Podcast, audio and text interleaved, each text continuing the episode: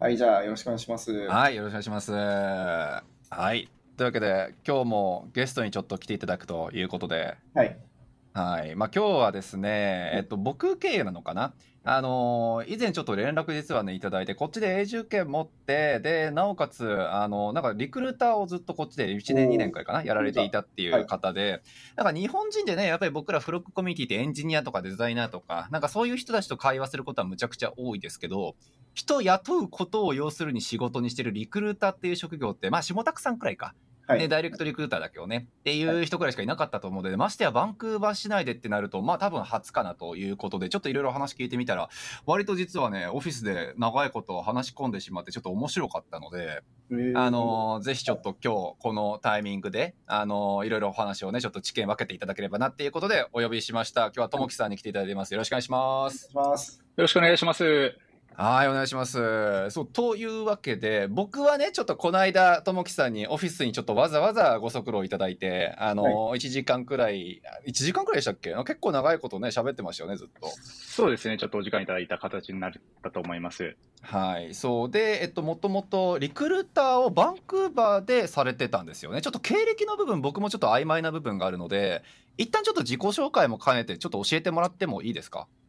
あ、はい、もちろんです。私はですね、高校卒業後、おそらく2010年か2011年に単身で、あの、うん。アイスホッケーのプロになるためにカナダに来まして、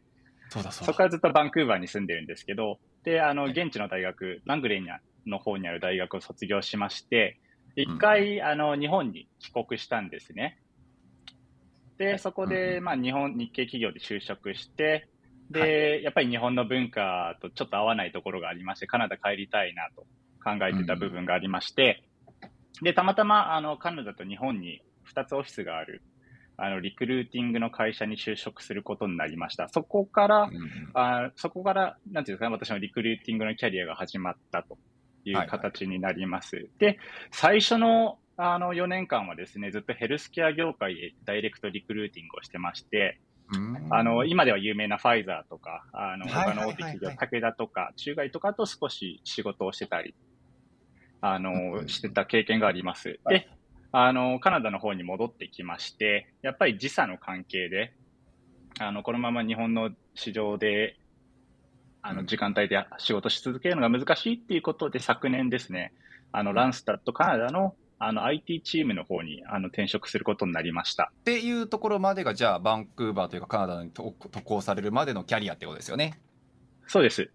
いや素晴らしい。そういう意味だとね大下さんももともと日本でずっとこっちの会社で働いていて時差やべえ時差やべえってなってねこっちに来た人なのでなんかなんとなくやっぱそこら辺の共感できるとこってあるんじゃないですか？あ、そうですね。はい。まね。はいそう。というわけで、まあ、前回ねあのそのテックのねちょっとフィールドとは言っても、まあ、リクルーターのフィールドからこっちいらっしゃってっていうところで僕のところに相談いただいたのが確かあの永住権持ってる人間でどういうふうになんかテックの業界入っていこうかっていうことでね確かご相談いただいたかなっていうふうに思うんですけどそこからあの、まあ、今のステータスで見るんだ言ってしまうんだったらブレイステーションっていうね学校に今通われてるかなっていうふうに思うんですけどそれこそ本当に現地の人しか行かないようなすごくもう朝9時から夜9時までずっと缶詰みたいなねそんなそうもうす 超スパルタの学校ブートキャンプっていうそう学校だと思うんですけどということはもうテック系の業界に転職したいみたいな感じなんですか？キャリアチェンジ。そうですね。あの、私、確か6月ぐらいに組織編成の関係でランサットカナダをレイオフになりまして、そこからまあ、あうん。の、実際に IT 関 IT 業界のリクルーターとしていろいろ、まあ、給与事情とか、あの、勤務体系とか、いろんな会社の噂聞いてまして、やっぱりまだまだ、あの、給与水準が他の業界と比較すると高いので、思い切って、あの、キャリアチェンジをしたいなと思って、今回、あの、ブートを、何ですか、ブレインステーションの方に今通ってます。はい、素晴らしい。そうというわけでちょっとまあここからあの IT のそのね部門にいらっしゃってリクルーティングのちょっと業界いろいろ知っているあのともきさんにいろいろとちょっと聞ければなっていうふうに思うんですけどともきさん自身はあれですよねあのその IT のセクションにおけるビジネスの方をまあ専門にリクルーターとして人材をちょっと獲得していってたまああのリクルーティングしていってたっていうことですよね。そうなんですよ。あの、 Randstad の方では大きく2つのチームがありまして、ビジネスチームとディベロップメントチームっていうのが、はいはいはいあの、ありまして、ビジネスチームはですね、主にあのビジネスアナリストとか、プロジェクトマネージャーとか、もちろん IT チームの方に所属してるんですけど、ディベロッパーよりはもっとビジネス寄りの方たちの方々をメインに話してました。なるほどなるほどそういうことですね。でまあまあ企業名とかはねさすがにちょっと出すとあれかなっていうふうには思うんですけどあの実際まあこっちの結構ね大手の会社さんに人材をちょっとまあ紹介するっていうことをされていたっていうふうに聞いていたのでもう本当になんか日本人でも知ってるんじゃないかみたいな会社もあれば、まあ、こっちの本当に大きいちょっとインフラ系の会社さんもあればっていうふうにちょっと聞いていて。で大下さんはよう分かると思うんですけどやっぱりフロックのコミュニティってその日本人が多いからあの、どうしたってこっちのスタートアップとか中小とか、割とちょっとね、小規模の会社がやっぱ多いかなっていうふうに思うんですよ。で、やっぱり現地のリクルーターっていうふうになると、やっぱり大手の顧客というかね、あの、そのまあ、大手の口っていうのかな、大手の方が、やっぱりそのリクルーターとして、やっぱりまあ、収益も大きいんじゃないかなっていうふうに思うので、やっぱりまあ、リクルーターとしてその大手と付き合いされ、お付き合いされていて人材紹介もするっていうところで、まあ、僕らあんまり多分知らないフィールドで、うんそう、まあ、ビザのためとかね、あの、やっぱ交渉がしやすいから、とりあえずスタートアップから、まあ、自分たちのキャリアをスタートするっていう人が、まあ、正直、大下さんも多分含めてかなり多いとは思う。中で、その大手にやっぱり行くエンジニアさんとか、まあ、そのテックフィールドの人たちっていうのは基本的にやっぱ永住権持ってることがマストっていうかまあその辺のビザの交渉とかってやっぱしてくれないのかなみたいな話がちょっと実はしたくて。はいそうですね。やっぱり我々が話してたのは永住権がほぼほぼ持ってる候補者っていうのがやっぱ多かったですよね。ただその中でも、まあ、ワークパーミットがあと2年間延長延長できるとか、はいそういった方々はもう全然普通に推薦はしてました。うん、なるほど、なるほど。ということは、まあ、僕らの例えばフロックのコミュニティにいるような、まあ、割と日本で経験値もなくてエンジニアとしてレベルも高そうっていう人がいるくんだったら結構大手でも実は入れる可能性はあるっていう感じなんですかね。可能性は十分にあると思います。ただ私が気づいたのは、日本人のディベロッパーの LinkedIn とかプロフィールがまず出てこないんですよね。ああ、やっぱそういうこと。なるほど。はい。まあ、ビジネス系は確かにちょっとニッチな、日本人からしたらニッチな、あの、役職になるかと思うんですけど、まあ、ディベロッパー側としても、そこまでプロフィールは少なかった印象はあります。ああ、それちょっとここ深掘りして聞いてみたいんですけども、うん、まあ、 LinkedIn とかで探すときって、あの、ある程度フィルターをかけて、こう探すじゃないですか。それで日本人が出てこない理由っていうのは、はい、例えば、なんか大学とかで絞ったりしてるのかとか、なんか前職がここだから絞ったり、うん、前職があのバンクーバーで働いてるから、っていうのでフィルターしてるのかみたいな感じで、だから出てこないのか、そもそも日本人のなんかプロフィールの作り方が悪くて、なんか出てこないかったりする。どっちなんですか、ね、方法かね、うん、そうそうですよね。あの。まずリクルーターとして主に使ってるのがですね、会社によってもちろん違うんですけど、まあ、 LinkedIn はもちろんと、あとは Indeed、モンスターと、あとは社内データベースが、あのこの大体4つがメインだと思うんですよね。で、どのあの、プラットフォームでも検索の方法って大きく変わんなくて、まず、ロケーションがバンクーバーか、もしくはリモートポジションだったらカナダになります。で、次に入れるのがですね、私はもう本当に学歴とかは入れないで、あのスキルスキルだけで大きく検索してました。ああ、そうなんだ。なるほどね。はい。ですので、私が思うには、あの、日本人のディベロッパーのプロフィールの詰め方っていうのがまだ甘い我々のサーチに引っかかってこない理由が何かしらあるかと思います。もしくは、我々のクライアントがやってた業界、ドメインが、あの、フロッグのコミュニティの人たちの携わっているドメインと大きくかけ離れてるか。のどれかだと思うんですよね。えリクルちなみにそのポジあの住んでる場所バンクーバーでもちろん検索はされると思うんですけど例えばね日本に住んでいて今からカナダに行く予定なんだみたいな人たちって、まあ、居住地をそのままバンクーバーにしてあのプロフィール作ってたりっていうこともあるんですけどなんかその辺は別にそこまで厳密なフィルタリングかけてるわけじゃなくてとりあえずバンクーバーって書いてあったら連絡はするみたいな感じなんですかね？えー、っとそうですね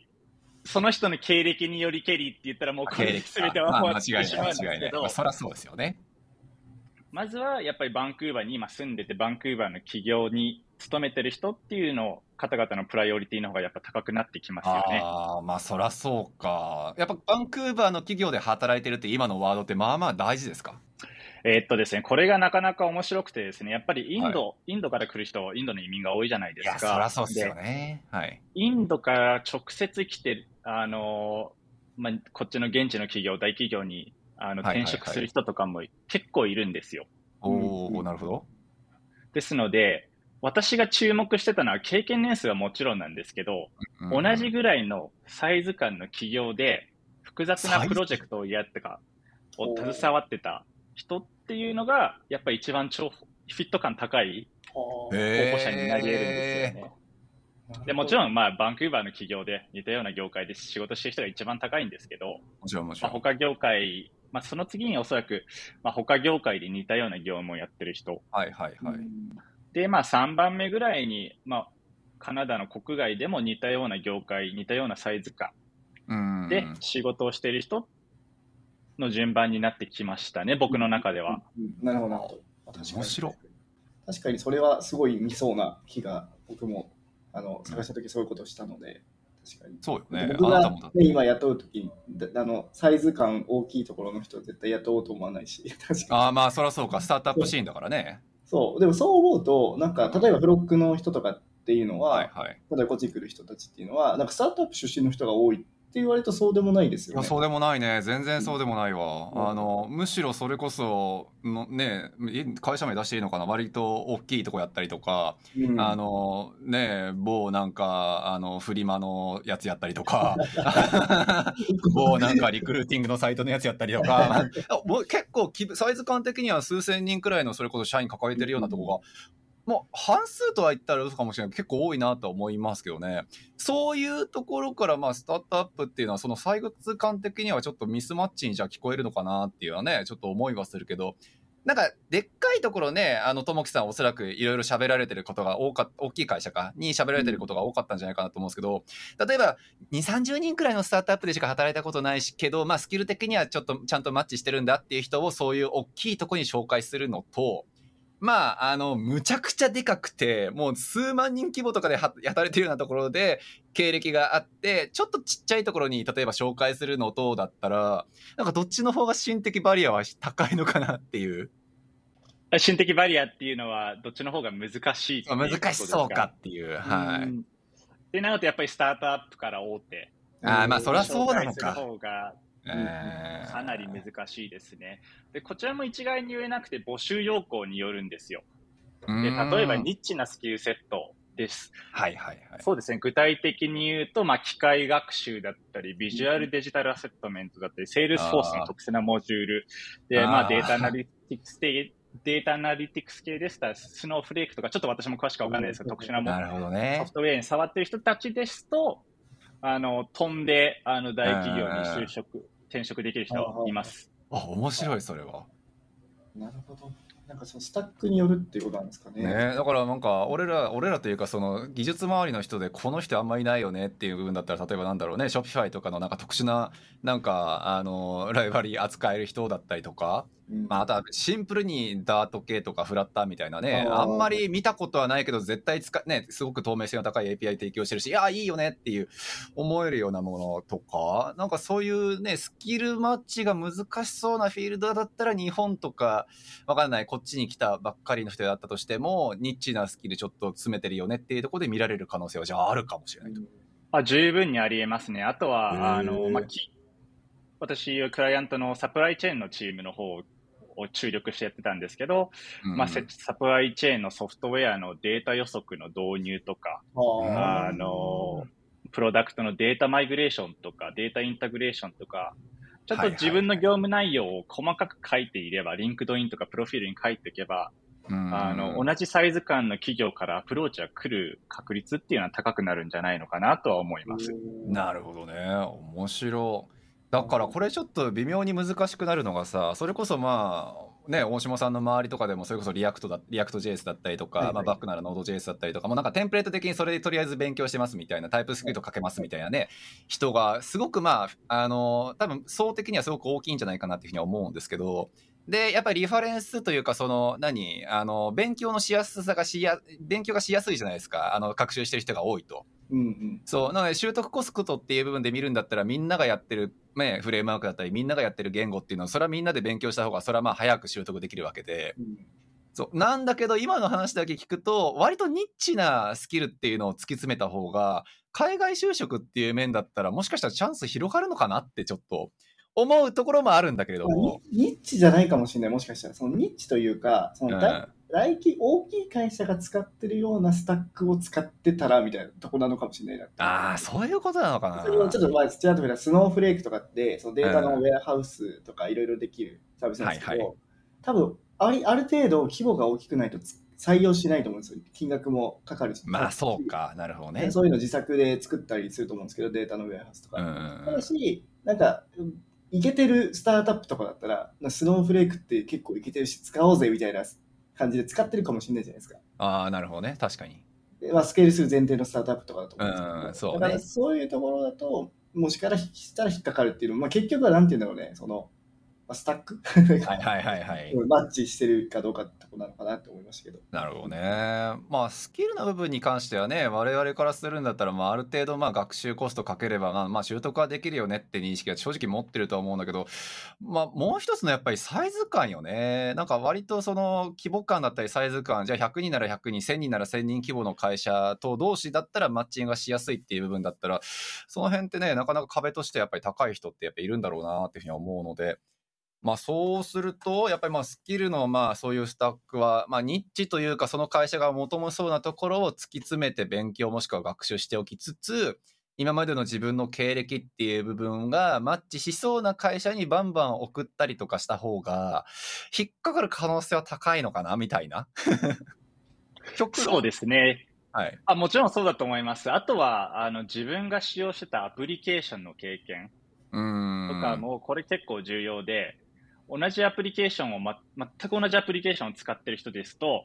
まあ、サイズ感が1000人ぐらい違くても声かける価値あるよねっていうふうになりますんで、はあはあ、あの、結構詳細なプロフィールを詰めていくっていうのは大事だと思います。なるほどね。そうだ、その、なんかこれ前提なんですけども、今話してる、まあ、大きい会社っていうのは、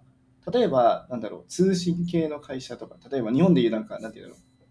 ドコモとか、はいはいはい、KDDI とか、あとはなんだろう、サプライチェーンだとあれですか、ウォルマートとかそういう系ですよね、なんていうの？そうですね、製造業がメインでして、うん、そちらの大きな会社が、まあ、国際的なブランド、もうすごいパンツが伸びるような、うん、あの、あれを製造している会社と、あとは、えっ、ー、と、現地では、こちらでクラウンコーポレーションって我々呼んでたんですが、うんうん、日本語では半民半官みたいな、あの、はいはいはい実質な電気とか水とかインフラ系を作っ、あのややってる会社とか、あとは、えっ、ー、と、ガバメント・オブ・メトロ・バンクーバーでしたっけ？ちょっと名前出しちゃったんですけど。はいはいはい。まあ、そこら、そう、まあ、ガバメントなんで大丈夫かなって思ったら、そういうところとかやってらして。で、あとは、あの、そうもうカナダではなくなるんで名前出しますけど、HSBC とか。ああ、金融はいはい。なるほどね。RBC、RBC か、になるんで、あのはい、そこら辺とは、あの、付き合いとか、くらい、あの、キャンディデートは探してたりしてました。はい、で、そこで、なんかすごい、あの、まず日本の皆さんに伝えたいといけないかなと思うのは、うん、このエンジニアの構造の違いっていうのがあると思うんですけども、そうか。なんか日本だと、そういう金融系とか、まあそういう大手の通信会社とかって、自社でエンジニアがいなくて、なんか SE だとか、ね、SIR とかって言われる、なんですか、いわゆる設計だけするみたいな人がいて、うんで、なんか実際にコード書く人たちはなんかその下下にいたり、そのそのまた下にいたりみたいな感じの構造だと思うんですけども、そもそもこっちの会社っていうのは、やっぱりそれぞれの大きい会社がインハウスでエンジニアを雇ってるんですか？そうですね。あの、私のクライアントはかなり大きかったですね。えっ、ー、と、サプライチェーンのエンジニアチームだけで100から500みたいな感じで、あ、違う、1チーム100人いたんで、えー、っと、それがサプライチェーンの1チームなんですよ。で、その他にサイズ感はまちまちなんですよ。5人のチームもいれば15人のチームもいたりとか。ただ1チームだけで 100, 100人いたんで、おそらくまあ、うん、そのサプライチェーンを見てるだけで2、3、400人ぐらいは間違いなくいるぐらいのサイズ感ですね。いや、それをね、それ日本だとぜ絶対か知らないけど、ほとんどないじゃないですか。まあ、そう思いますね。まあ、いまだにあるか、ちょっと僕の情報が古いかもしれないですけど、まあ、僕もそうだよね。まだないと思います、ね、そう。だから、そのね、うん、まあ、どことは言わないけど、やっぱり SE の会社やったりとかっていうのが、こんだけ大きくって、だから毎回俺困るのがあの日本でやっぱ SE の方からの相談ってフロックにむちゃくちゃ多いから、うんうんうんカナダでも SE するためにはどうすればいいですかってよく聞かれて、うんこのその人の言ってる SE っていうのは多分もうそのね自宅をするというか、まあ、常駐したりとか多分その大きい会社からあのこのうちのシステム作ってくれっていうふうに依頼をしてもらう多分会社のことが多分ほとんどのことを指してると思うので、はいはいはい。ね、こっちへ例えば来てじゃあ銀行に勤めるとかなんか金融会社に勤めるとかなんか通信会社に勤めるとかっていうのは多分度外視してね皆さんキャリア考えてると思うからそこの差って埋めないといけないよね。確かに確かに。なんかあの僕の知り合いだと某あの通信会社の人が、うん。まあ、エンジニアとして入ってるんですけども、まあ、やってることはなんかもうちょエンジニアっぽくなくてほ私かというとやっぱり管理とかマネジメントみたいなことをしていてうん。コードの管理とかも全然バージョン管理もなかったりみたいななんかそれでエンジニアなのみたいな感じで働いてるみたいなでそれそ相当有名な会社がそれやってるのでうーん。本当に違うなっていうのを感じますね。はい。いや難しいよね。どこに差があるんだろうって。だからまあそれはねどこの銀行とは言わないけど大炎上した日本の某青い銀行とかさ。そうもうあのバージョンがもう過去に遡れず誰も使用を知ってる人間がおらず社内の誰もその存在すら知らない超ブラックボックスになってるっていうもう恐怖でしかないじゃんエンジニアからしたら。うんうんうんはいそう。絶対何か単純な何かのはずなのよきっと。そう。っていうのがねやっぱ起こり得ることが想像できないのかなってそんな外部外部っていうふうに思うのは、おおちょっと何が悪いのか分かんないけどね。しかも、まあ、よくあのブラック企業の代表とかって、はい。あの一番下の、なんていうんですかね、あー設孫計が一番遠い孫ところの人たちが一番辛い思いをしてるじゃないですか。ねえ確かにねで作ってるのに、なんていう給料も安いみたいで、激務みたいな構造が生まれちゃうじゃないですか、そういうあのね一次受け、二次受けとかあると。間違いないだからその辺もなんかき違いとか聞きたいなっていうのは今日ありますね。まあ確かにねでもあれですかねともきさんは日本のそういうなんかテックリクルーティングみたいな業界は別にファミリアじゃないそうですね。日本の方は全くわからないですね。うんただ今の話聞いてますと、やっぱり我々のクライアントは、まあ大きなプラプロダクト自体はもうベースにあったとして、そこからどんどん改良を重ねて、プロジェクトを動かしてましたね。ですので、かなりそこが日本とカナダで、あの、ち企業、なんていうんですかね、んそういうプロジェクトの詳細っていうのは大きく違うのかなっていうふうに感じました。そうですよね。だだから逆あすみません。逆にその外部から人を取ったりとか、まあ受注して作ろうみたいな発想にはなんないんですかね、彼こちらの会社は。どうなんですかね、やっぱり我私のクライアントがかなり体力があるクライアントばっかだったので、それができているのかもしれないですよね。これがまあ中小だったら、さすがに厳しいところはあるのかなとは思うんですけど、うんうん。うんうんうん。なるほどね。まあ、だからあれでしょ、デブショップみたいなね、あのーもう本当にピンポイントでここのスキルが足りないんだっていうところの、そのピンポイントなところを短期間人をちょっと借りたいんだっていうのは、まあ、欧州とかだとね、デブショップっていう形で、本当に人材派遣みたいなのが、ちゃんとした形で多分ワークしてるんじゃないかなって思うし、うん。そう、まあそういうのがあり得るとしても、やっぱり根幹たるそのシステムの基盤みたいなところは、やっぱり自社でちゃんとか変えて多分作るっていうのは、覚えておきたいし、まあ、実際ね、フロックのなんかコミュニティとかにもよく来てくれる某大きい銀行さんのあのテックリードかな？の、はい。あれ？テックあいつテックリードだったっけ？え？テックリードだったっけ？マネージャー？あマネージャーテックテあななんちゃらなんちゃらマネージャーでしたっけ？忘れちゃった。まあいいや、まあまあそのエンジニアを統括するようなポジションの方っていうのもね、やっぱりいたりはするので。そう、なんかね、やっぱりまあ SARS 系、SARS 系の会社だったりとか、まあやっぱりスタートアップだったり、やっぱ大きいところがね、どうしてもソフトウェア作ってる会社が多いと思うから、そっちが花形には見えるけど、もう一つのね、大きいあのフィールドとしては、そういうね、あの、インフラやったり、全くテックテックしてない会社にも全然可能性があるっていうのは、こっちのいいとこかもしれないよね。うん、確かに確かはい。というところかな。あとはなんか聞きたいことはめちゃくちゃいっぱいあった気がするんだけど、あ、そうだ。あの、それこそ、ちょっとまあ、大手の、まあ、言える範囲でいいんですけど、やっぱ待遇とかむちゃくちゃ気にに。なって、そう。あのね、フロックの場合の話を先に言って、まあ、ある程度ね、そのアンケート的なレベルで、あの、統計取っての範囲で話せるレベルで話すと、まあ、やっぱりまあ、あの、日本で3、4年くらい経験ありますよ、みたいな人が大体日本で500万くらいもらってます、みたいなのが大体こっち来て、で、3、4年経験あると、まあ、 intermediate とか、まあ、あのシニアはちょっと難しいのかなっていうポジションから始まるので、まあ、少なくとも70系くらいで、まあ、もらってる人だと普通に100、あの、そうね、100K くらいからスタートっていう人が、まあ、 intermediate オーバーするとちょっと多いのかな。日本円換算すると700万からだから1000万くらいか。うん、から、まあ、スタートするっていう人が、多分、大下さんの周りもその辺からスタートが多いよね。 intermediate だと。うん、なんか肌感そんな感じですね。ですよね。はい、で、これが多分本当にスタートアップもしくは結構ね、100人、全社員で100人、200人とかの希望みたいな会社が、あの、そういう多分、給与感で僕らは雇われていて、で、多分、ともきさんが今まで接してきた会社って、やっぱカナダでも相当大きい会社が多いだろうから、そういうとこのエンジニア、プログラマーみたいな役職の方々っていうのって、大体どんくらいもらってるとかって？そうそうですよね。まず、あの、こちらの雇用体系で大きく異なるんですよね。うん、で、我々が、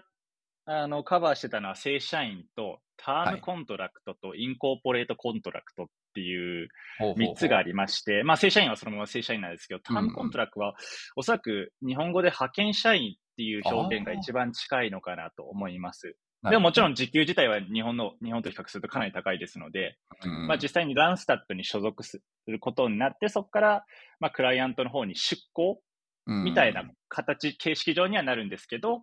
まあ、実際もうランスタットあ、クライアントのオフィスに常駐していただくみたいな形で、我々は本当にまあ、ただ給与とか、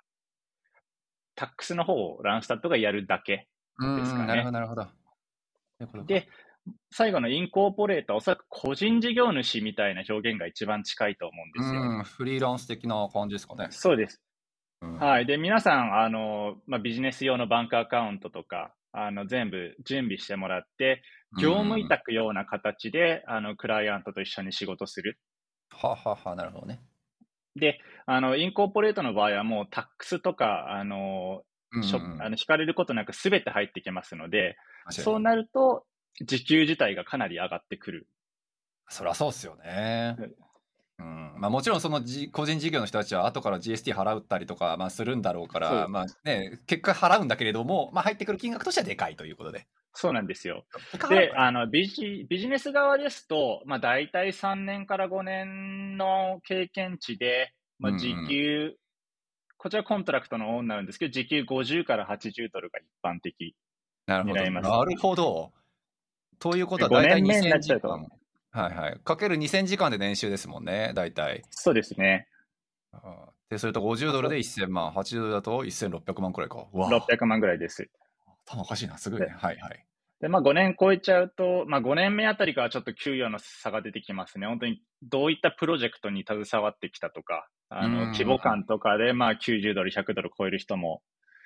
多いですね。なるほどね。その多いのなんか感覚値がちょっと知りたいんですけど、ね、なねなんか100人に1人くらいのイメージなのかなとか勝手に思います。ビジネスサイドの方の話ですか？エンジニアじゃなくてってことですか？ビジネスサイドですね。ただエンジニアも大きく変わんないです。あそうなん同じ規模、あの経験年数ですと大体これぐらいになってきまして、はいはい、まあ3年経験して時給50ドル以下だったら誰も見つからないよねっていうのが。あそんな感覚なんだ。テック業界の常識になってましたね。ここ最近はちょっと給与の上がり方が半端なかったんで。ということは、最低が 100K ってことですか？1000万まあ大体最低 100K です。おわ1000万がミニマムですよ、皆さんって。すごいな、なるほどね。まあ、これが正社員になっちゃうと、まあ、福利厚生とかでおそらく 80K とかに落ち着く人もいるかと思うんですけど、うんうんうんまあ、コントラクトの場合は、あの、暴力的なあの 給与の上がり方をしてる人はいっぱいいました。なるほどですね。まあ気になる部分はでもやっぱり正社員の方ねフルタイムでやっぱり雇われてる、うん、まあ福利厚生 CPP とか EI とか保険あの社会保障とか保険とか、うん、まあ年金とか払って要するにもらってる給与まあそう全体の部分かなって思うんですけどだからフルタイムになるとちょっとやっぱ額面は落ちる感じですか？そうですねだいぶ落ちますね。うんなるほどねなるほどね。80えー、っとそうなると。えっ、と、ダイレクターレベル、日本語で、まあ、部長っていう意味ではないんですけど、ダイレクター職でおそらく120から130系ぐらい。ああ、なるほど、なるほど。ぐらいですかかなり下がりますね。なるほど、ね、たまたま私のクライアントは、給与水準が低めに設定されているとこだったんですよね。あのー、他の企業だったら、まあ、200K もらってるダイレクターのクラスの人もいっぱいいますんで、はいはいもうこの、この役職になると一概に言いづらくなってくる。うんうんなるほどですね。まあ、フロックのコミュニティってやっぱり言うてもエンジニア職はね、もう明らかに大多数、このポッドキャスト聞いてる人も当然そうかなっていうふうには思うんですけど、やっぱそのエンジニアのフルタイムってなって、まあ、それこそシニアレベル5年とか6年とかの経験値の人でっていう人でもやっぱりそれなりに差がある。そうですね。やっぱりどういったスキルセットがあるかで大きく異なってきますんで、ただまあ、5年近くある人はもう 100K 出さないと動かないまあ、動かないよねっってていうのが、ちょっとテックリクルーター業界の当たり前な常識常識的な考えになってきますけど。なるほど。なるほど。どうする？ミニマムミニマム1000ドル1000万だよねって言われてる業界だよ。びっくりするよ、本当に。ね、日本だとどのぐらいなんだろうな、5年間。まあ会社にもよると思うけど、5年ぐらいで、うんまあまあ日本ってどうなんですかね、今。正直あんま分かんないですねいや。俺もわかんないなんかいいとこは良さそうだしなんか悪いとこはとことん悪そうだしっていう まだ人によるのかな。ねえまあ業界のやっぱり平均でね見るとまあなんだかんだ言ってまだまだちょっと低そうだなって正直思っちゃうけどもちろん高いとこはむっちゃ高いけどねうんうんうん。そうなるほどなまあそういうまあ外エンジニアとしてっていうのでちなみにさっきねコントラクトかかコントラクターかフルタイムかっていうような話ちょっといろいろさせてもらったとは思うんですけどエンジニア職でやっぱり大手で働いてる人たちってどっちの方が多いんですかね？コントラクト割と実は。えーっと、最近はフルタイムになってきてます。フルタイムの方がやっぱり、あの、き雇う側としては安上がりになりますので、で、今ちょうど不況も来てますので、昔はもうコントラクトの方割合が多かったんですけど、今だんだんフルタイムの採用が増えてきてますね。ああそうなんですね不況になってくるとフルタイムになるのか それ面白いなあのでちなみにそのフルタイムになると、なんかいい、あの日本だとフルタイムになると、基本的にはなんかあのクビにできないみたいな感じがあるじゃないですか。なんかあの、あんまりね特別な理由がない限りなんかクビにできないから、ああそうかそうか。みたいなところあると思うんですけども、こっちのフルタイムにした時のその従業員にとってのなんかベネフィットって、まあ、例えば保険とかなんかそういろいろあると思うんですけど、どういうところにあるんですか？えっ、と、やっぱり保険とか、あの、 pension とか、有給とかっていうのはコントラクトにないんで、やっぱりコントラクトの人たちは働いた日数分だけ払われる仕組みになってしまいますので、そこは大きなあの違いかなと思います。ただ、正社員だから、あの、雇用が守られてるかっていうと、まあ実際私も正社員でいきなりレイオフになって、その日当日にレイオフになったんで、守られてるるっていうことは、あの、多分ないと思います。守るってなんだろうっていう、はい、ランスタットは比較的人に優しい会社を歌ってたので、そのランスタットをやるってことは、あの、他の企業はもうすごい勢いで切るんだなっていうのは想像しますね。ちなみに僕らって本当にテック以外の会社のことってあんまよく分かってない人たちかなって思うんですけど、ランスタットってね、やっぱ名前は聞くんですけど、割と大きい会社ですよね。あそこって世界展開してるリクルーティングの会社ですか？えっ、と、人材業界では世界で一番大きいみたいです、ね。世界で一番なのか、あれって。はい。本当全然知らない、僕。俺ら本当やべえよ。あの、 GAFAM とか知らん、しか知らん。あ、そうなんだか。いや、すごい会社だから働けてたんですよね、本当に。ああ、そういうことです。素晴らしい。まあ、それだけやっぱりでもね、あの、大きい会社だと、やっぱり抱えてる人材のプールもそれは違うだろうから、その大手とやっぱりやり取りができるっていう、ちょっと俺も若干見てみたいなっていうフィールドでは実はあるんですけど、まあ、ちょっとともきさんから話聞いてラッキーっていうね。なんかさ、あの、会社の種類で、なんか北米だと3個あるのかなと思ってて、うん。一つがスタートアップ。はいはい。まあちょっとまあ、めっちゃし小さいところはちょっとなんか、まあ除くけど、まあいわゆるスタートアップというと呼ばれるところと、うんうんあとは今話したような金融とか通信とか、みたいなちょっと大きいところ。うん。うんまあ大きい、まあ大きいですね。大きいか。大きいところと、はいはいはいあとはなんか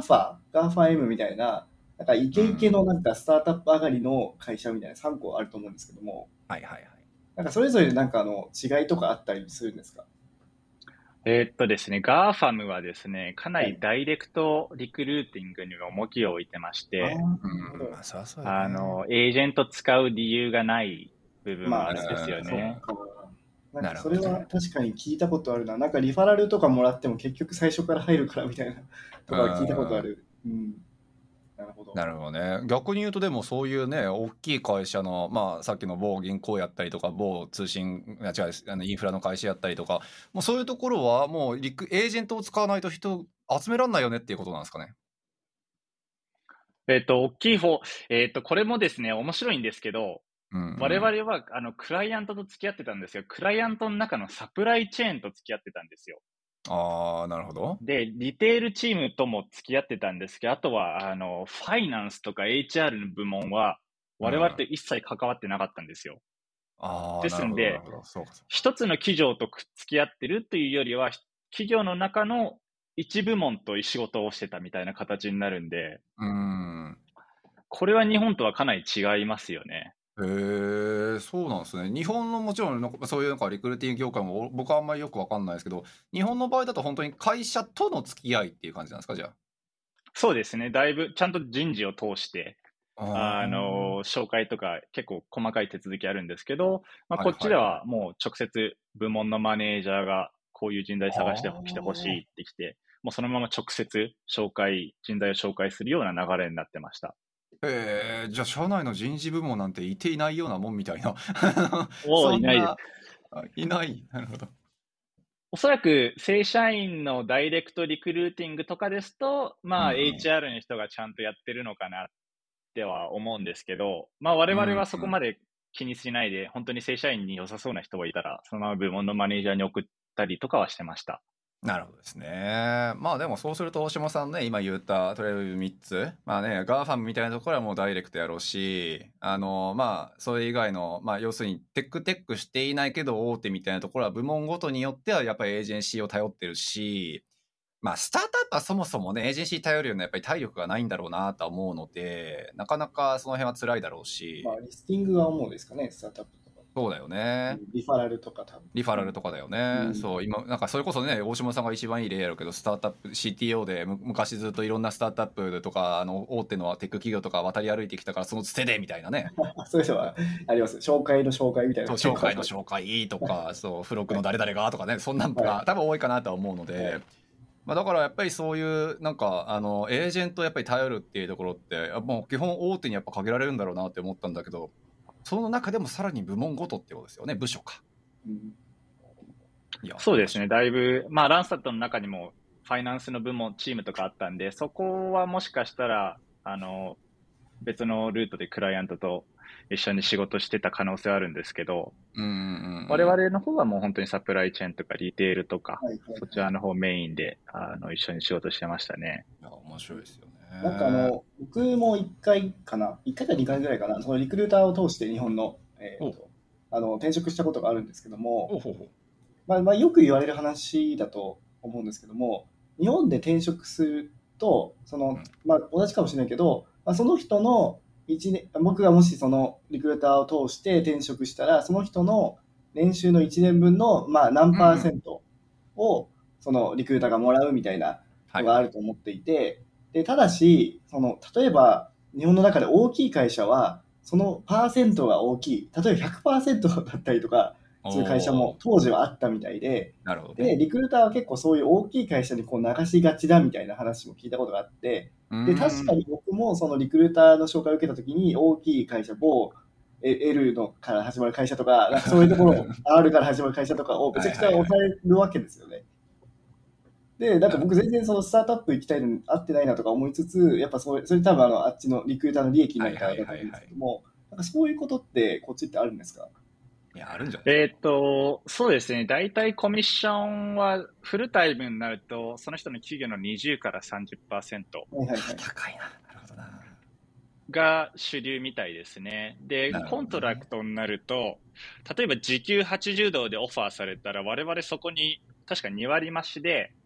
あの手数料として、はいはいはい。うんあの、クライアントに請求するんですね。で、うんそれが時間ごとの請求になるんで、まあ、時給うん80ドルだったら96ドル請求して、16ドルが、あの、会社の方に、Randstad の方に入ってくるっていうビジネスシステムなプランなんですよね。そうですね。そんな形で、まあ本当にコントラクトの人は長ければ長く働くほど、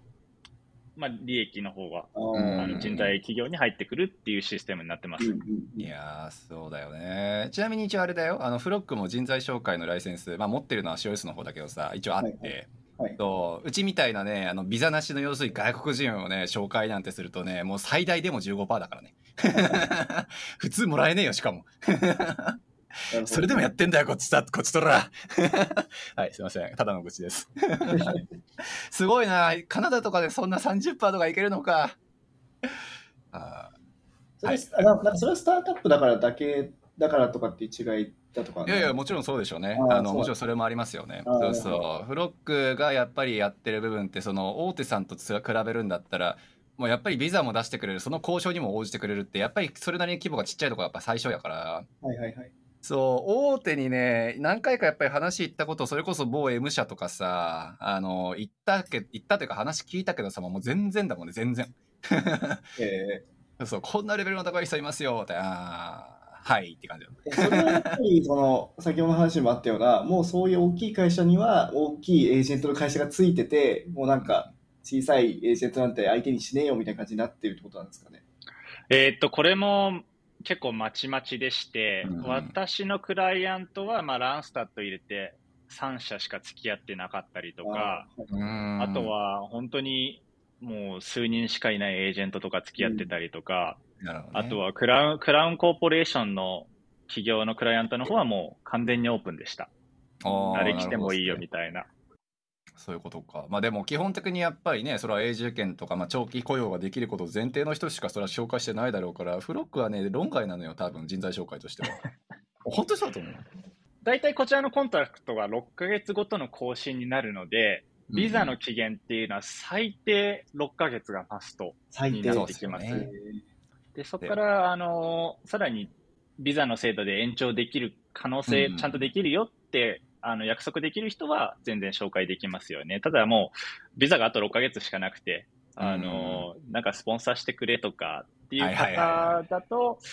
まあ私はまず紹介はしない。まあ普通そうですよね。それは正直だってもスタートアップだあったとしても、まあまあ地雷だなってやっぱ思いますもん。どのぐらいが、ね、あの、でも6ヶ月といえども、あの厳しいってことだと思うんですけど、どのぐらいがやっぱミニマムなんですかね、そう考えると。えー、っと、紹介する側からしたら、まあ1年は1年は、まあ。欲しいなって、やっぱりどんなに経験積んでる人でも、最初の6ヶ月っていうのは、やっぱ慣れる期間で終わっちゃうって言ってるんで。ほぼプロベーションですよね。そうですね。おそらく、他の日本から来て、カナダの仕事のやり方に慣れようとしてる間に何もできずに6ヶ月なくなっちゃうっ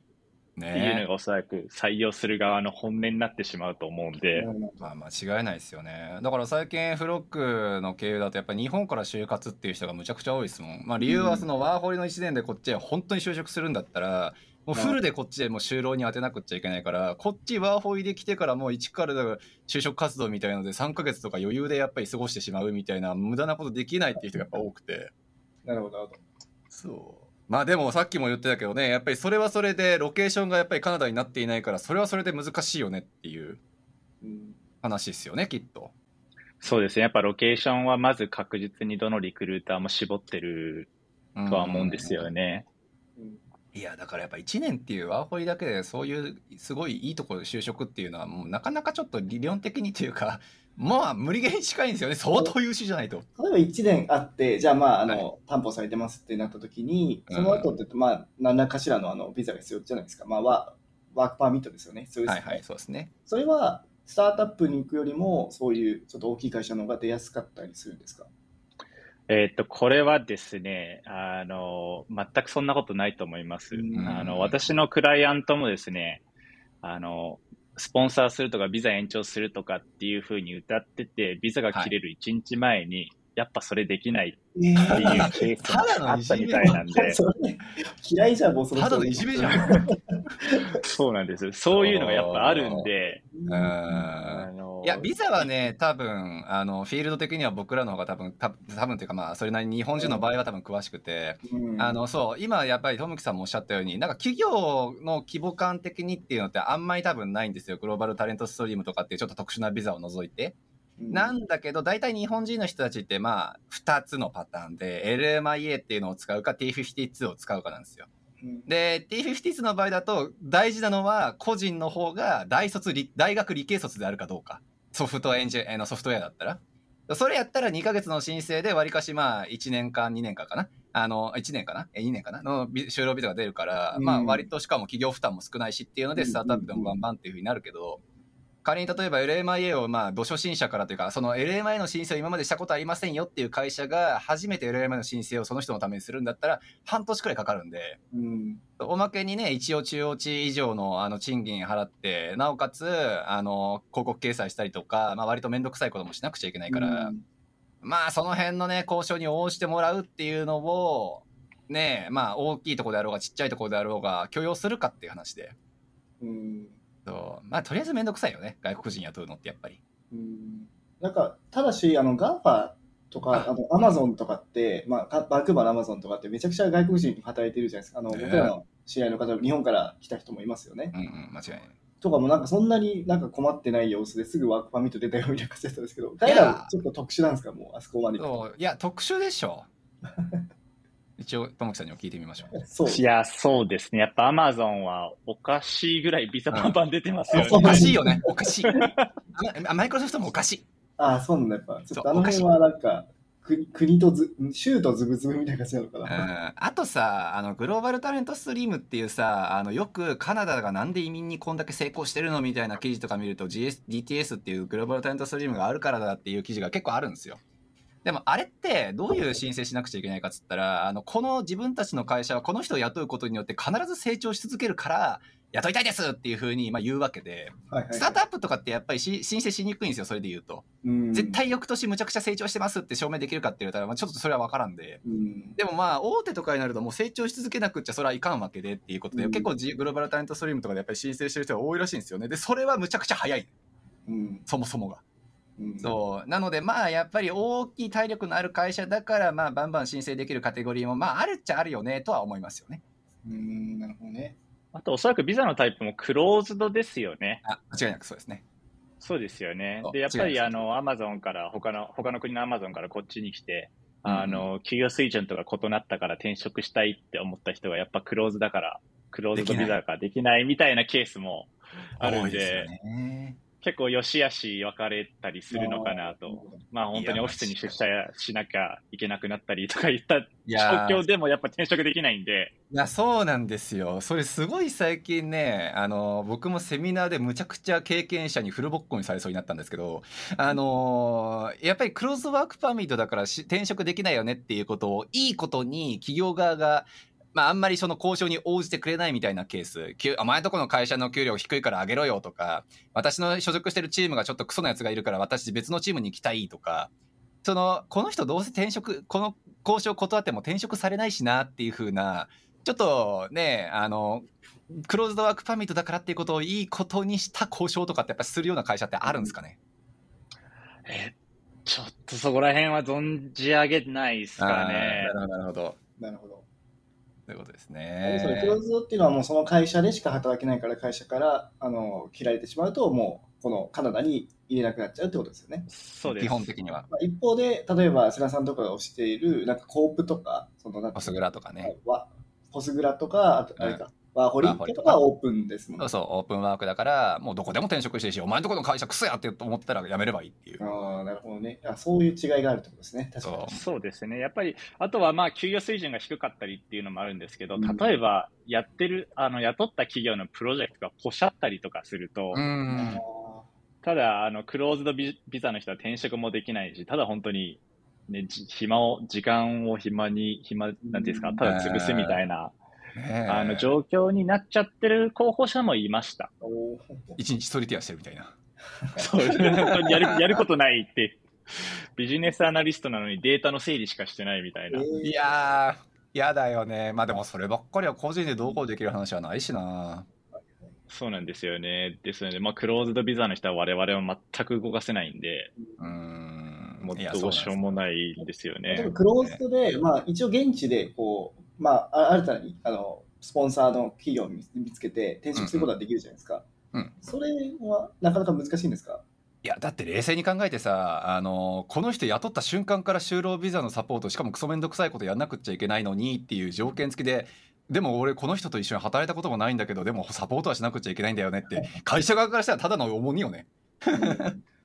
そうですね。かなりリスクの方が高い。ただの重荷よ。なるほど、なるほど。になると思います。ただのプレッシャーでしかないから、嫌なんですよ、やっぱ会社側からしたら、シンプルに。いや、なんかでも、今思うと、まあ僕の、僕らの友達のあの、はい。アマゾンに、日本からアマゾンに入った方とかって、でも、アマゾンっていうの経歴ついてるから、まあ、ああ、まあまあまあ。いけそうだなと思いましたけどね。まあ、アマゾンとか、あの辺ぐらいになると確かに。えー、ネームバリューがあそこまで大きいと、確かになんかちょこっとしたスタートアップだったりとか、ちょっと規模のちっちゃいとことかが、うん、普通だったらアマゾンプレイヤーなんて雇えないけど、まあ、ビザの交渉、LMIA のそのね、数ヶ月とかを頑張ることで、その人を例えば、本当だったら1800万払わなくちゃいけないところを、ワンチャンちょっと800万はそうだけど、1000万くらいで雇えるかもしれないってなったら、まあ800万の買い物やからね、そのビザ申請。っていうのは全然あり得る。全然ある。だからそこも全然はない。どうなんですか私、ないと思いますね。あ、そうなんだ。というのも、まあ、アルゼンチンのアル、うん、アマゾン、アルゼンチンのアマゾンで働いてる人もこっちのあの、仕事探しかなり苦戦してたんで。ああ、そうですか。はい。アマゾンのレベルじゃ無理かな。いや、多分、めんどくさいんじゃないんですかね、やっぱ企業側が。めんどくさいですよね、そう。一人だけその事例があったのが俺もちょっとね今全然あるって言っときながらあ知ってる事例なんか2つしかないんだけど、うん、あのその1つはでも割と分かりやすくてあの WebGL のスペシャリストだったんですよ。うん、あの WebGL っていうその表現をする上でのなんかプログラミングみたいのがあるんですけどもうそれって本当に習得してる人間がもういなくて。そうその本当になんか特許かなんか持ってるレベルのなんかあの会社にいたんですよっていう人がむちゃくちゃ強いリファレンスを持ってビザの期限があと4日っていう状況から就労ビザサポートまでこぎつけたっていうのはあった。すごい。そうだから経歴とかじゃなくなるのかもしれないですねそういう意味だったら。まあスキルかな。まあアマゾンに入ったからスキルが高いよねっていうのはありそう。まあそうね。アマゾンだからスキルがっていうのは確かにちょっと、うん、またちょっと別のベクトルかもしれへんですね。うんうんなるほど。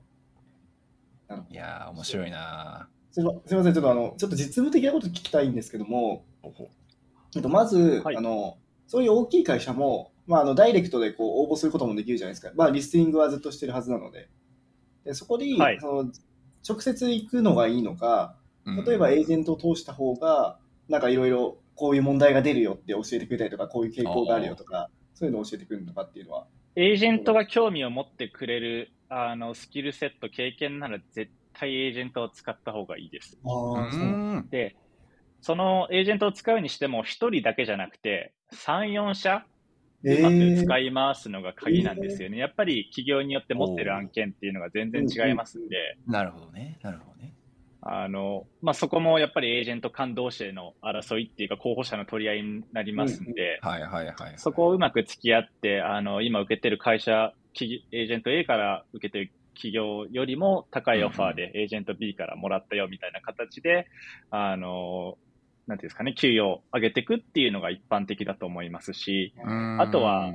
いいエージェントと悪いエージェントの見分け方なんですけど、結構カナダのエージェントって大雑把なんですよね。おなるほど。例えばこういう会社の、こういう部門でこういうポジションが空いてるよみたいな。普通にもう誰、素人でもできるようなリクルーティングをするエージェントもいれば、まあ私とかは本当に今こういうプロジェクトをやってるんで、前回転職できた人はこういった経歴があったんでとか、あとはまあパーソナリティ、まあ、クライアントのパーソナリティはこういった形なんであなたのパーソナリティってフィットしてますよとかっていうふうに僕は意識して、あの紹介してたりするんですよね。ですので、やっぱり、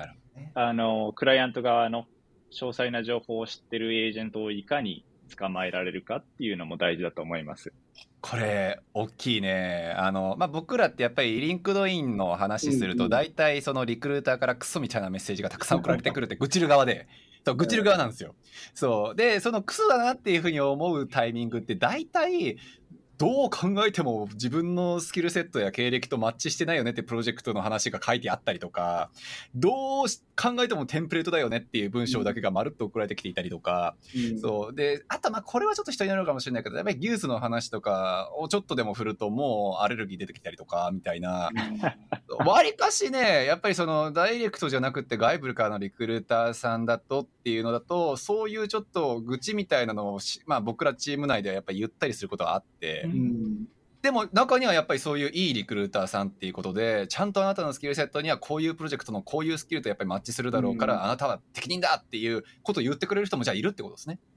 あもちろん全然いますし、あとそういったあのくだらないメッセージばっか来るっていうのは、やっぱ候補者の方が必要な時にしかリクルーターを探してない、うん、これ結構当たり前なんですけど、転職する時にしかリクルーターっていらないじゃないですか。うんうん、でもあの、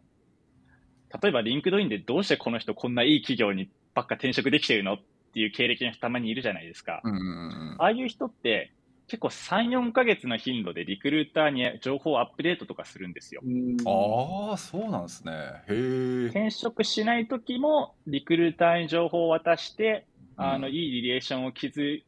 けてると、あの、いい情報を渡してくれるようになったりするんですよね。ええ、そのリクルーターとのその信頼関係の作り方っていうのは何？じゃあ、あの、 LinkedInとかでよくわかんないリクルーターから例えば連絡じゃ来て、で、今例えば探してないんだけど、実はこういうスキルで今後もしかしたら探すかもしれないんだ、仲良くしようぜ、ヘイみたいな感じがいいんですか？あ、それでいいと思います。そう、あの、細かい、すごく詳細な情報はさああげる必要はないんですけど、まあ、こういったプロジェクトでこういったスキルセットがあるんで、あとまあ、半年後とか1年後転職できればなっていう考えてるんで、また連絡ちょうだいって伝えると、その情報がリクルーティングの会社のデータベースに保存されるじゃないですか。そうですね、確かに。で、クライアントが案件から来たとき、まずデータベースをスキルセットで検索するんで、その人の名前が出てくる可能性が高いってことなんですよね。で逆にあの電話とか塩対応すると、結構カナダってパーソナリティを重要視するんですよ、日本と違って。で、塩対応すると、まあ、性格難がりみたいな感じでデータベースに残るんで、えー、それはそれでめんどくさいな。え、じゃあ、割とじゃあ、お前んとこのリクルーティングのやつマジックスだからとかっていう変な悪態とかついつこうもんなら、そのデータベースにこいつクソって書かれちゃうかもしれないっていうことですよね。全然残りますし、全然みんな書いてました。えー、怖すぎる。なるほど、じゃあまあ。興味なければ本当に何もしないっていうのが一番いいんですね、とにかくは。何もしないのが一番いいと思います。本当に興味なかったらってことですよね。なるほどね。僕ね、一回だけね、あの、リクルーターからいいなって思ったのを返事したことがあって、ほうほうそれはなんかその、チームのことを書いてくれてて、うん、なんかこのチームにはこういうなんか技術のコントリビューターとか、こういう人がいるから働きやすいんだよねみたいな感じのことを具体的に書いてくれていて、あそれすごい興味、なんかチームってやっぱり大事なんで、なんかすごい興味あるなと思って返したことがあって、まあ、それ以外はやっぱよくあるテンプレ、なんか今こう、こうこうこうでこうで、ジョブディスクリプション見てねみたいな感じのなるほどね。多いですよね。うん、じゃあ俺も俺もなぜかいまだにリクルーターから連絡来るけど世良さん何？エンジニアだと思われてるの？いやわかんない。なんて思われてんだろうね。あの、はい、なんだろうねななわかんない でもああいう人たちとじゃあ仲良く一応しといた方がいいってことね はい、そうですねあとリクルーター側からすると例えば同じ会社で、うん、セナさんに他のリいろんなリクルーターが同じ会社内でメッセージを送るじゃないですか。はいはい。で、そのメッセージを accept したか accept してないかっていう履歴も見れるんですよ、我々。おおなるほど。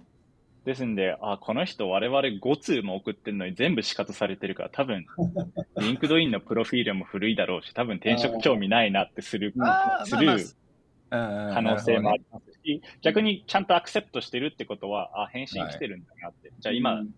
どういった状況になってるのか軽く話そうかな。なるほどね。いうふうに思うのがリクルーターなんですよね。あじゃあまあちなみにまあまあやっぱりそのリクルーティングねあの使う会社さんつったらやっぱりそのやっぱ大手が多いんだろうなとか大手の方がコミッション高いからいいんだろうなっていうのは多分まあ裏にはあると思うんですけど割とそのまああのリクルーターにいい格好いい格好って言っちゃったら言い方悪いですけどあのいいいいキャンディデートだと思われておくっていうのって別に大手に限った話じゃなくて中小だったりとかワンチャンスタートアップだったりとかまあいろんなところに影響を及ぼす可能性はある？あ十分にありえますね。やっぱり大手だからいいってわけでは全くないんですよね、この業界。大手でも本当に有名な大企業と付き合えてないリクルーティングの会社っていうのもいっぱいありますので、逆にあの大手でずっとリクルーティングの経験してた人が、まあ本当に社内 HR とかでやってた人がそのまま人材業界で起業して、太いパイプを持ったままちっちゃいスタートアップのリクルーティング会社やってたりすることもあるんで、なるほど、ね、本当にこればっかりは企業の看板というよりは、あリクルーティングの本当のリクルーターの良さっていうんですかね、そっちに重きを置いた方がいいと思います。え、ちょっと待って、じゃあ今日、あれだな、俺、わりかし、まあ、俺、何にもリクルーティングの上か知らない人だったから、あの、わりかしフロックメンバーとかから、こういうとこからなんかよくわかんない変なリクルーティングメール送れてくるんですけど、相談来たら、え、無視したらいいんじゃないの？って言ってるけど、その人がまあね、キャリア積み、こっちで積みたかったり、転職したかったり、ワンチャン今働いてるとしても、もうあと1年くらいで転職するなっていう人やったら、とりあえず仲良くはしといた方がいいっていうことになるのかな。間違いないですね。絶対、リクルーターだったら、まあ本当に興味がなかったら無視していいと思うんですけど、なるほど、ね、まだまだね、将来性を考えると、で、その、その人がまた、リクルーティング会社から他の会社の社内 HR に行く可能性っていうのも十分にありますんで。そうか。ちょっと、いろいろ考えることが多いな。なるほどね。だって、別にその会社のさ、データベースに入るってことはさ、担当者が違うときにもその僕らの情報にアクセスできるってことだから、そそその人が良くなくても、他の人がそれ使うかもしれないってことでね。確かに。ね、それはすごいね。気をつけよう。俺、今度からちゃんとアドバイスするようにしよう。いい格好しときっていう。いや、めっちゃいいこと聞きました。すいません、ちょっとあの、時間欲しいんですけど、もう一個だけ聞きたくて、すいません、いいですか？はい。あの、大手の面接のプロセスってどうなってるんだろうっていうのを聞きたかったです。お確かに。なんかあの、GAFAM とかだと、まあ、よくあるのが、フォンコールして、うん、でその後なんかコードテストしてとかって、あの、アルゴリズムのテストしてとか、あとはなんかアーキテクチャのテストしてとかって、まあよくあの言われているのがあって、で、スタートアップだと割とその辺なくて、なんか課題だけだったりとか、うん、あと本当に知り合いベースだから、リファラルで入れるよねとかあると思うんですけども、その規模の会社ってどういうプロセスになってるんですか？えっ、ー、と、ポジションがシニアにななればですね、大体3回面接になります。はい、で、ただ、 phone call とかっていうのはもう我々がか代わりにやってるんで、はい、すぐ、はいあの、直接面接、まあ、ビデオコールとかでの面接になります。はい、大体、まあ、 intermediate からシニアレベル、シニア行かないぐらいの人たちは2回の面接で終わりますね。はい、で、あの、製造業のクライアントの方は、あのまあ、アーキテクチャのテストとかはなかったです。あ、ないんだ。じゃあ、ソフトスキルってことですか、はい、基本的には。ソフトスキルと、まあ、あの、言葉で質問に回答してもらうみたいな形になりました、が主流でしたね。ただ、クラウンコーポレーションの方に行くと、あの、課題渡されて90分後にプレゼンしてとか、ああ、なるほどね。90分後にこの問題解いてみたいなのは、クラウンコーポレーションの方でありました。うんうんうん。なんかそのね、GAFAM に行くときのやっぱ一番のあの問題というのは、あの、アルゴリズムとかやりたくないっていう人結構多いなっていうのがあって、アレルギーの人が多いなっていうのがあるんですけども、まあ、そこに、まあ、そんな感じにそう一般化されてるわけではないですね、その辺はじゃあ。そうですね、やっぱり、あの、大きなくくりで見ると、かなり業種が、業界が違うかなと思うんですよね。うん、製造業の中の IT チームと、まあ本当にソフトウェアを作ってる会社ですと、はい、求めてる人材も若干異なってくるんで、うんそういった意味では、あの、なんですかね、あの、プロセスとかも異なってくるかと思います。なるほどな。面白いね。面白い俺ももう一個聞きたいんだけど、いいっすか、はい、すいませんね。どうぞどうぞ。そうまあ、やっぱり気になる部分はそういうリクルーターとしていろんな業界にねやっぱ見られているだろうし、まあ、いろんなやっぱりビジネスサイドだったりとか、まあ、テックサイドだったりとかも、まあ、人を雇うっていうフィールドにいる方だったらたくさん見てると思うんですけどでそういう人がその、まあ、あの大きいリクルーティングの会社を、まあ、辞めてで今からテックのフィールドにまあ、プレイヤーに要するに回るってことだと、回りたいってことだと思うんですけど、うん、やっぱり今でもそのテックのフィールドっていうのは、まあそういういろんな業種を見てる方からしても魅力的に要するに見えているのか、はたまた例えばテックのこと分かるようになったら例えば企業だったりとか自分いろんなビジネス事業にもやっぱ活かせるよねっていうなんかサブ的なイメージなのかなんかちょっとその辺は少し聞いてみたいなって思ったんですけど。そうですね。私としてはもう本当に今回のキャリアチェンジを得てテックメインで、うん、あのキャリア積んでいきたいなと思ってます。で、うん、あのよくなんていうか、リセッションが来た時はみんな結構メディアがテック業界、テック業界って言ってたんですけど、うんうん、僕の中では、あの、テック業界っていう表現では収まらないと思うんですね。例えば製造業をメインにやってるテックチームと、 GAFAMのようなソフトウェアとかサービスを作ってるテックのビジネスモデルって大きく違うと思うんですよ。うん、で、リセッションが来た時は GAFAMがめちゃめちゃレイオフしてたんですけど、うん、あの、私の製造業のクライアントとかもバンバン雇ってたんで。ああ、そういうことか。 GAFAMから引き抜いてくれみたいな形でも言われましたし。ああ、なるほどね。でですんで、私の感覚としては何かを作ってる製造業の IT チームっていうのは、あの、まだまだ需要が高いと思います。ああ、なるほどですね。まあ、業態が変わってくるのかもね。今まで SARS 一本みたいなところ、まあ、SARS が本当に花形みたいなイメージがずっとあったと思うけど、ね、それが、まあ、そういう製造業だったり、マネファクチャーだったりとか、まあ、はたまた多分別のね、あの、まあ、不動産なのか、金融なのかちょっとわかんないけど、まあそういうところにも本当にどんどん拡散していくみたいなイメージをじゃあお持ちなのかなっていうことですよね。そうですね。まだ伸びるんじゃないのかなと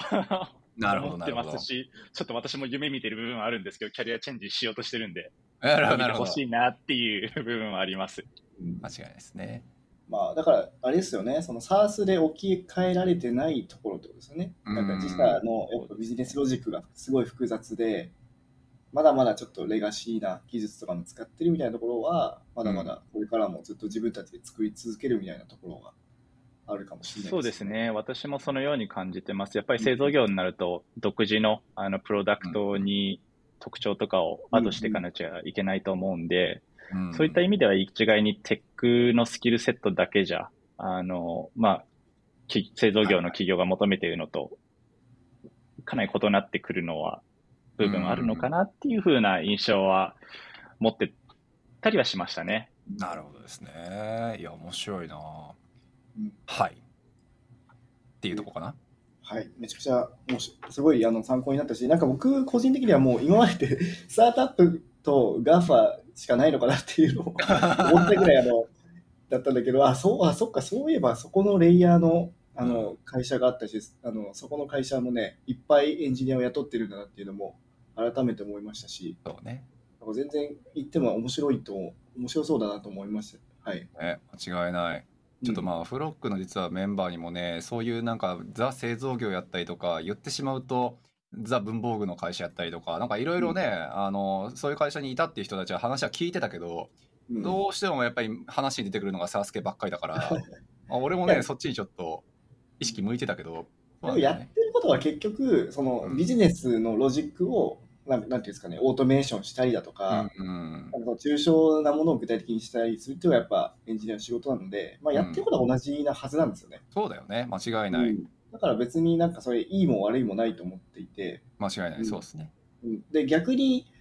コロナの時とかって、まあ、それこそウォルマートとかああいうサプライチェーンってもう本当に強かったじゃないですか。うん。もうそこだけが動いてたじゃないですか、あのスーパーとかって。ね、うん。だからそういうのを考えると、ね、なんか本当に必要なものってやっぱそこなんだ、そこにあるんじゃないかなと思って、僕らも今物流、アメリカの物流をやってますけども、うんうん。まあ物流とかも絶対、なんていうんですかね、もうね、瞬間移動できない限りね、あの 絶対必要なものになってて間違いない、間違いないだ。からなんかそういうところは絶対にあり続けるし、なんかね、いきなりバッてなくなったりとかしないのかなっていうのはありますね。なるほどですね。いや素晴らしい。なかなか最近ね、ちょっとまあテックのリセッションがとかっていう部分ですごいまあなネガティブなあのニュースなんかも多かったと思いますが、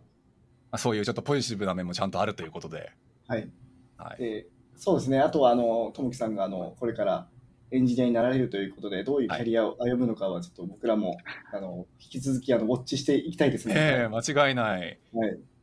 ブートキャンプ終わったら、ブートキャンプ終わったら早速就活ですか、ちなみに？そうですね。あの、まあ、どういったからくりかわかんないんですけど、うんあの、まあ、ブレインステーションが仕事を斡旋してくれるのかとか、ねリファラルくれるのかっていうのはまだわかんないんですけど、すぐ就活し,、しなきゃまずいですよね。この街に住んでたら。間違いない、家賃高いしみたいな。